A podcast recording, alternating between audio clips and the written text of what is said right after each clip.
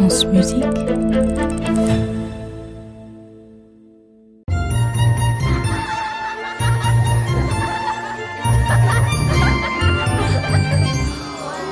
contes de la Maison Ronde, l'énigme des portraits oubliés.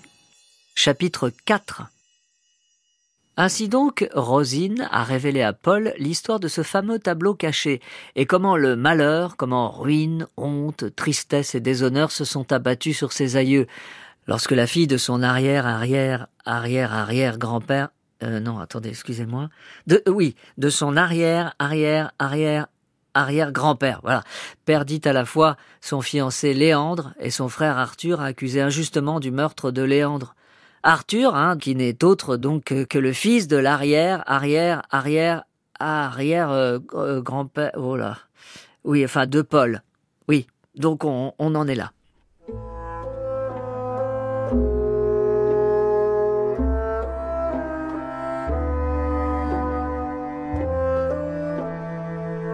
Déshonorés, les darodes de Sauvent perdirent toute influence. La tristesse envahit peu à peu le château. Les amis se firent rares. Même les domestiques ne souhaitèrent plus travailler pour eux. Le comte Gabriel ne sortit plus de sa chambre. Le chagrin l'avait terrassé. Il ne voulut même plus s'occuper de son plus jeune et dernier fils. Il ne l'appela que sur son lit de mort et lui demanda deux choses d'abandonner son nom complet tant que l'honneur de la famille ne serait pas rétabli et d'enquêter jusqu'à ce qu'Arthur soit innocenté. À partir de cette époque, le nom d'Arode de Sauvent se transforma en Sauvant. Et conformément aux vœux du comte Gabriel, les générations suivantes engagèrent toutes leurs forces dans la recherche de la vérité. Paul est abasourdi. Des pensées confuses envahissent son esprit. Et puis, tout s'éclaire. La tristesse de son grand-père, ses parents changeant de sujet lorsque Paul leur demandait des détails sur ses ancêtres.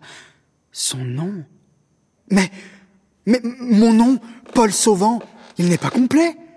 Mon ancêtre Arthur n'est toujours pas innocenté. Exact. Le seul indice que j'ai est un vrai casse-tête. Ah, ah, tu parles d'une énigme Attends, attends, attends, attends. Tu veux dire l'énigme? Celle que tu cherchais à résoudre quand on s'est rencontrés? Mhm. c'est ça. L'énigme de Till. Et puis, sans en dire davantage, Rosine traverse la galerie et désigne un tableau. Au bas du cadre est inscrit Théophile d'Arode de Sauvent, dit Till l'Espiègle, 1895. Mais, mais c'est n'importe quoi Ce n'est pas un portrait Il n'y a personne C'est un décor Oh, ah, c'est mon endroit préféré la bibliothèque, oh, c'est incroyable. Regarde, les grandes étagères. Oh, la petite vitrine à côté de la fenêtre. Et le fauteuil en cuir. Hein? On dirait d'ailleurs que ce fauteuil attend quelqu'un. Oui, mais ce quelqu'un ne viendra jamais. Ce tableau reflète tout à fait la personnalité de ton arrière, arrière, arrière, arrière grand-oncle. Théophile, le bien nommé Till l'Espiègle. Jamais là où on l'attendait, original et farceur, bref, le bouffon de la famille.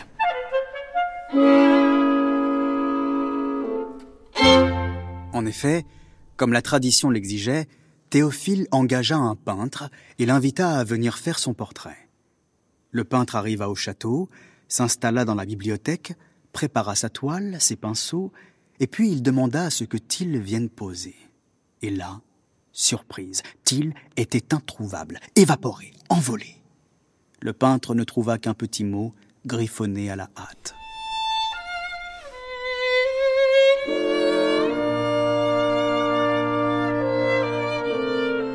Il était une fois un bouffon coquin nommé Till l'Espiègle.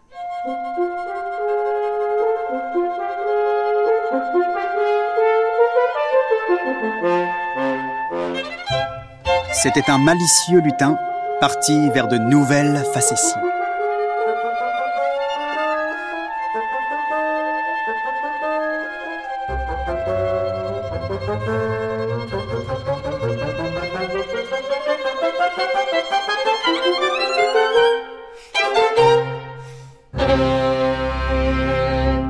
Ton aïeul était parti à l'aventure. Le peintre termina tout de même le décor au cas où il reviendrait. Mais attends, euh, et, et l'énigme dans tout ça? J'y arrive, j'y arrive. Bien évidemment, ces farces firent parler de lui. Il paraît qu'un jour, on l'a vu foncer à cheval au milieu d'un marché aux poissons. Ah, t'imagines le bazar?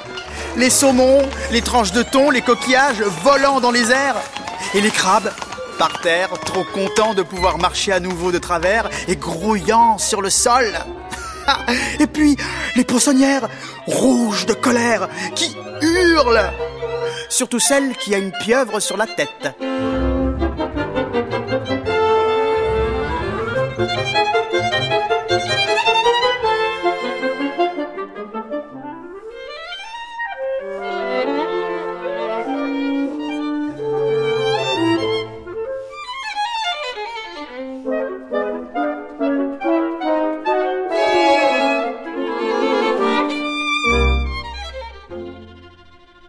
Faire oublier, Till a eu la bonne idée de se tapir dans un trot de souris. Et quelque temps plus tard, il s'est mis à voyager à nouveau, mais c'était plus fort que lui.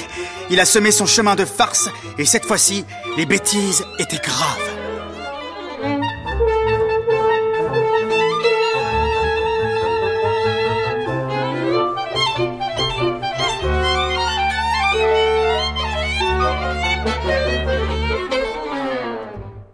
Ne pas se faire prendre, il s'est déguisé en pasteur, puis s'est caché dans un monastère.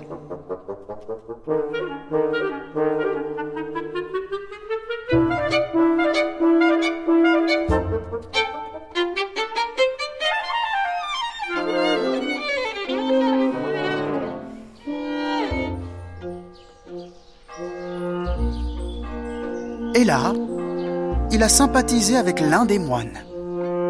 Ils ont longuement philosophé sur la vie, la justice, la mort.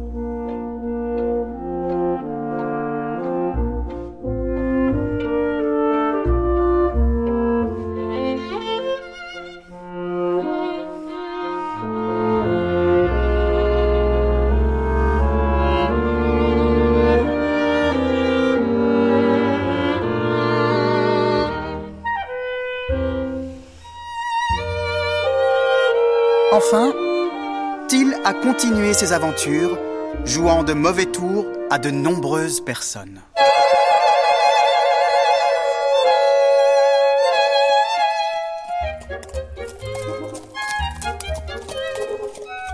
Et puis, insouciant, il a tranquillement repris le chemin du château.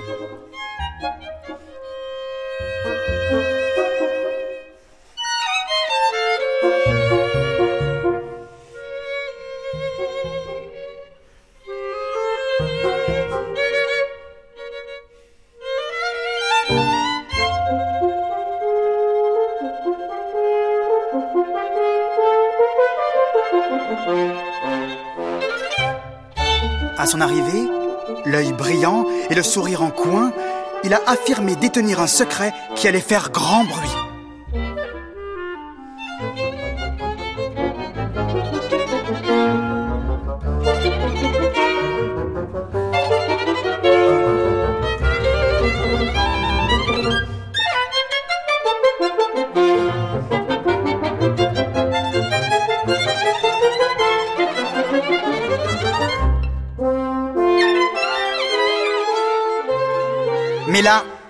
La police est arrivée, l'a arrêté et emprisonné.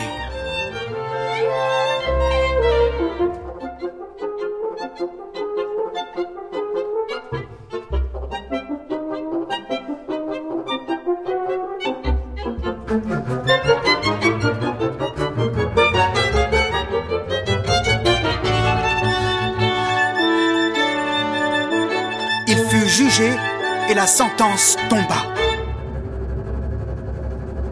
La mort par pendaison.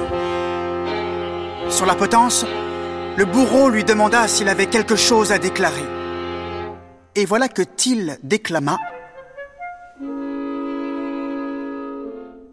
C'est un jeu, une énigme, un casse-tête, une quête. On la cherche, on la suit, enfin elle nous mène. Gouttelettes précieuses, océans infinis, des nuages de nos yeux, tu irrigues la vie. Si je suis un peu soupe, du petit je te bois, de l'étable aux étoiles, je contemple ta voix.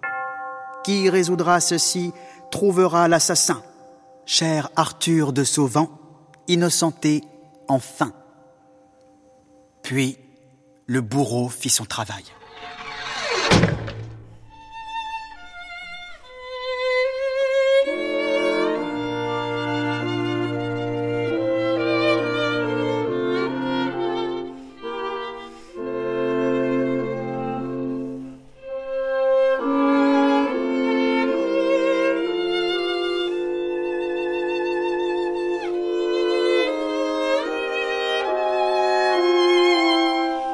Voilà, Paul. C'est toute l'histoire de ton aïeul, Till l'espiègle, malicieux farceur, jusqu'à sa tombe.